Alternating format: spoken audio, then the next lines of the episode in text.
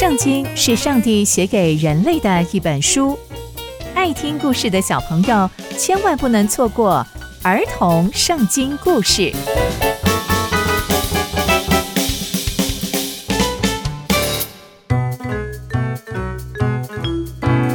各位亲爱的大朋友、小朋友们，大家好，我是佩珊姐姐。小朋友们，今天佩珊姐姐要跟大家分享的是守安息年的土地。我们在上一集说到，上帝要以色列人过着圣洁的生活，所以制定了许多生活规范，让他们可以遵守。那土地也要守安息年，这是怎么一回事呢？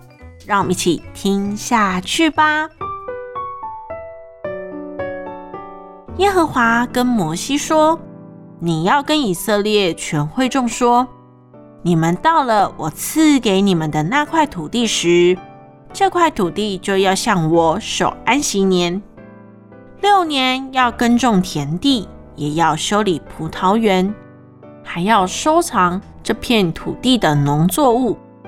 第七年，这块土地就要守安息年，就是向耶和华守的安息，不可以耕种，也不可以修理葡萄园。掉下来的果实，你们也不可以捡；没有修理的葡萄树，你们也不可以摘取。这一整年，这块土地都要守安息。这块土地在安息年所种出来的农作物，要给你的仆人、婢女，还有很多工作人员以及寄居的外来人口当做食物。这年的土产，你也可以给你的牲畜。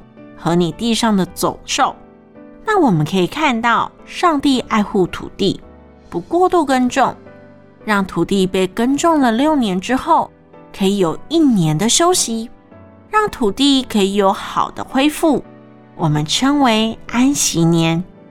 而且在这一年所长出来的农作物，上帝也特别叮咛了以色列人，要把这些多的留给那些更需要的人。教导我们要有怜悯的心肠，透过这些实际的行为来爱护邻舍、照顾弱势的人们。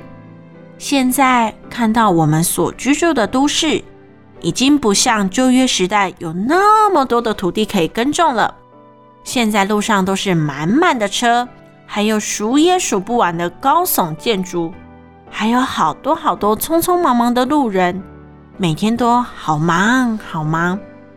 但其实，我们应该要学习让自己有可以休息的时间，来到上帝的面前，跟上帝祷告、读圣经、唱诗歌、聆听他的话语，让我们在生活中可以充满力量。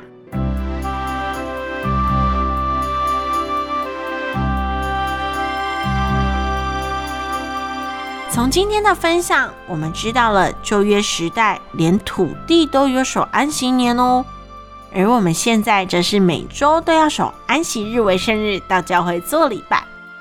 而且上帝也透过安息年的农作教导我们要怜悯需要的人，我们也要学着回归安息，来到上帝的面前，向他支取力量。